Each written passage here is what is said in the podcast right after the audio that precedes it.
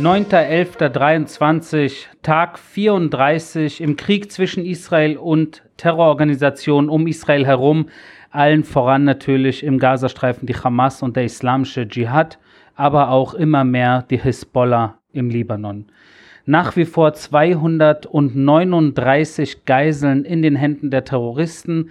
Eine Zahl, die sich äh, verändern kann, noch einmal, weil Dutzende nach wie vor vermisst werden. Das habe ich mehrmals auch schon erwähnt, für diejenigen, die neu dazugekommen sind hier.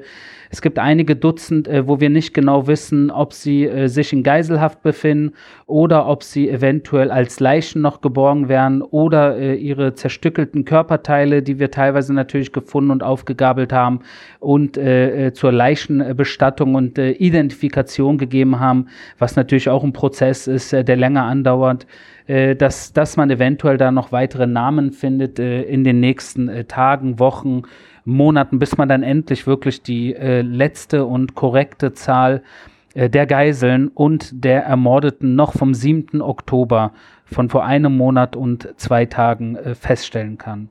Angriffe aus dem Gazastreifen und aus dem Libanon auf Israel werden fortgesetzt. Also jeden Tag nach wie vor wird aus dem Gazastreifen auf Israel geschossen mit Raketen und auch aus dem Libanon parallel mit Raketen auf Israel.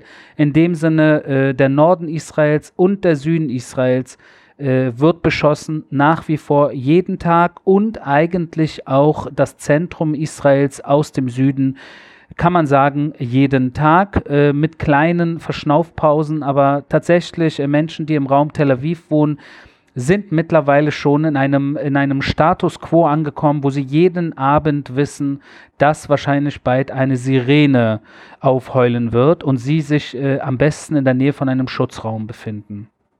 Wenn wir kurz zu den operativen Maßnahmen, äh, auf die zu sprechen kommen, von Seiten der israelischen Armee, haben wir in den letzten äh, Wochen äh, ungefähr 150 Tunnelöffnungen zerstört.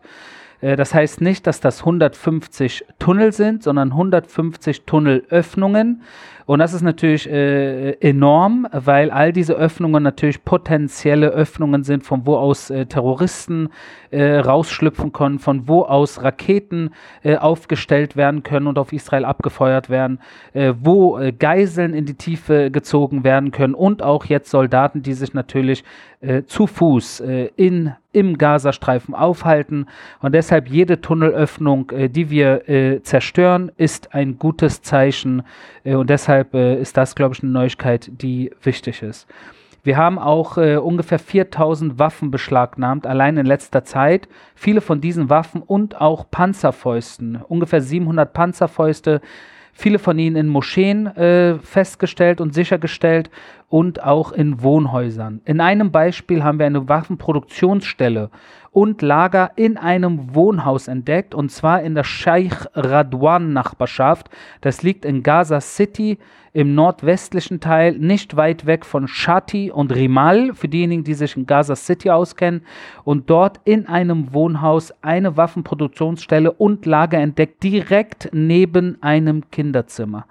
Das kann man sich nicht vorstellen. Das sind Dinge, die einfach äh, menschenverachtend sind, wenn man äh, in einem Zimmer Waffen herstellt und im Nebenzimmer Kinder auferzieht. Und das, das ist, das kennt man eigentlich sonst, glaube ich, kaum an einem anderen Ort auf der Welt, dass zivile Objekte, zivile Wohnungen, äh, zivile Institutionen äh, eine Art Doppelfunktion haben, wo Zimmer an Zimmer, nicht mal Haus neben Haus, sondern tatsächlich in einem Haus Zimmer neben Zimmer, das eine Zimmer zivil ist und das andere Zimmer eigentlich eine Militärkaserne ist. Und nochmal, für diejenigen, die sich mit internationalem humanitären Recht im Kriegsfall auskennen, dann ist äh, ganz klar äh, zu sagen, dass laut diesem Recht, laut diesem Gesetz Israel komplett legitim handelt, wenn es diese Wohnung angreift, gezielt angreift, selbst wenn eines der Zimmer ein Kinderzimmer ist. Warum? Weil, wie gesagt, eines der Zimmer eine Waffenproduktionsstelle und Lager ist. Wir haben einen weiteren äh, hochrangigen Terroristen außer Gefecht gesetzt, und zwar Ibrahim Abu Mahsib. Das war der Leiter der Panzerabwehr-Raketeneinheit der Hamas.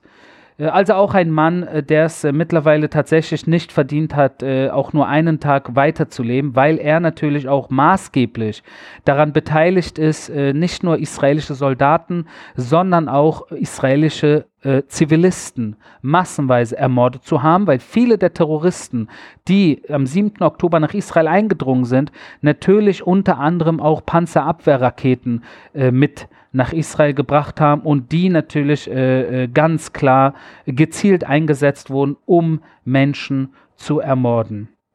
Wir haben äh, in einer unserer äh, in unserer Vorgehensweise, wo wir natürlich die Tunnel, die wir zerstören, äh, aber dann natürlich auch äh, sicher gehen, dass sich dort nichts befindet, was wir zerstören wollen, äh, festgestellt, dass auch in Tunneln Wasser und Sauerstoffvorräte sich befinden. Und das äh, deutet natürlich darauf hin, dass die Terroristen sich hier in diesem Fall äh, vor dem 7. Oktober schon auf etwas Längeres eingestellt haben, einen längeren Aufenthalt in ihren Terrortunneln. Und das zeigt, dass sie äh, den 7. Oktober äh, von lang, also nicht, dass ich daran einen Zweifel hätte oder irgendjemand einen Zweifel daran hätte, aber das ist ein weiterer Beweis, dass der 7. Oktober keine Nacht- und Nebelaktion war, sondern tatsächlich ein, ein, ein groß angelegter, von weiter Hand aus äh, langen Zeit geplanter äh, Terror. Anschlag, ein Massaker, äh, wo man natürlich wusste, dass das Folgen haben wird und sich dementsprechend in den Tunneln auch darauf vorbereitet hat, dass man dort eventuell Wochen, vielleicht sogar Monate verbringen muss, während die israelische Armee äh, vor Ort äh, einen jagt. Äh, Krankenwagen ist ein Thema, was ich auch äh, kurz ansprechen wollte, weil äh, natürlich äh, vor kurzem äh, das, die, in den Nachrichten darüber gesprochen wurde, dass die israelische Armee einen Krankenwagen gezielt getroffen hat. Und da habe ich natürlich auch in mehreren Interviews darüber gesprochen, wie Krankenwagen immer wieder von Terroristen ausgenutzt werden. Und hier nochmal ein kleiner Insight, dass es im Gazastreifen zwei Sorten von Krankenwagen gibt. Es gibt einmal die zivilen Krankenwagen, äh, die natürlich äh, ja eigentlich so äh, genutzt werden wie zum Beispiel äh, in Deutschland Rettungsdienste, Rotes Kreuz und so weiter und so fort. Und dann gibt es eine ähnlich aussehende äh, äh, ähnlich aussehende Krankenwagen und das äh, von der Al-Qassam, von den Al-Qassam-Brigaden, das ist der militärische Zweig der Hamas.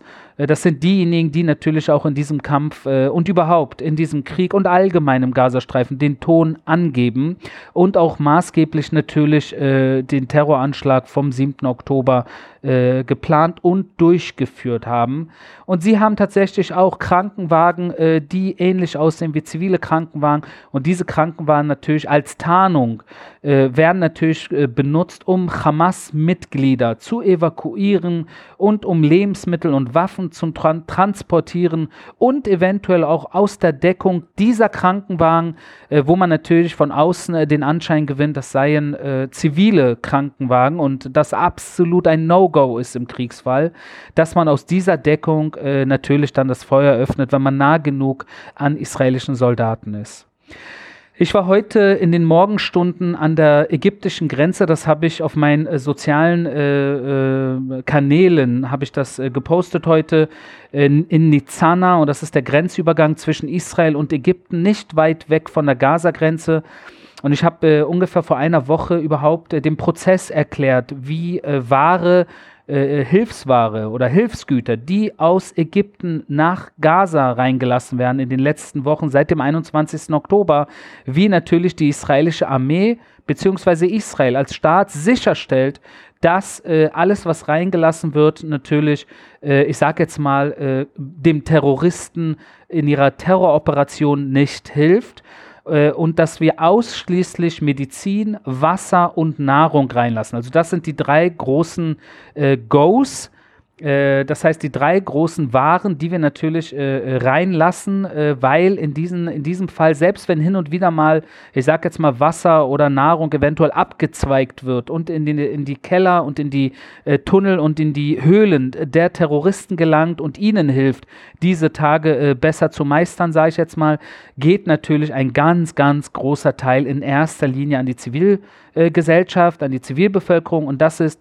ganz, ganz wichtig. Und ich wollte mir heute vor Ort mal einen Eindruck äh, davon machen und war dort in Nizana und habe gesehen, wie dort Dutzende Lastwagen tatsächlich äh, aus Ägypten mit äh, ägyptischen Fahrern nach Israel an diesen Grenzübergang äh, kommen, dort dann äh, äh, untersucht werden, insbesondere natürlich auch mit äh, Spürhunden äh, und natürlich äh, darüber hinaus auch mit allen möglichen technologischen, äh, sage ich jetzt mal, fortschrittlichen ähm, ja, ähm, Geräten wo man dann sicherstellt, dass in diesen Lastwagen nichts äh, sich befindet, was problematisch sein konnte. Es gab auch mal schon mindestens einen Fall, von dem ich weiß, äh, dass äh, Sauerstoffmasken in Keksboxen, äh, das habe ich vor einigen Tagen auch äh, äh, darüber berichtet, dass äh, versucht wurde, Sauerstoffmasken in den Gazastreifen zu schmuggeln. Diese Sauerstoffmasken natürlich nicht für die evakuierten Zivilisten, sondern die waren ganz äh, 100% bestimmt für die Terroristen in ihren Tunneln. Und das ist, äh, das ist äh, eine sehr interessante äh, Situation äh, in Nizana, weil man sieht tatsächlich, dass die Kooperation zwischen Israel, Ägypten, den Vereinigten Arabischen äh, äh, den Ver Verzeihung, den Vereinigten Staaten von Amerika und äh, den Vereinten Nationen, also der UN, diesen vier Partnern, dass die funktioniert, weil natürlich diese Ware, die reingelassen wird, in Koordinierung reingelassen wird.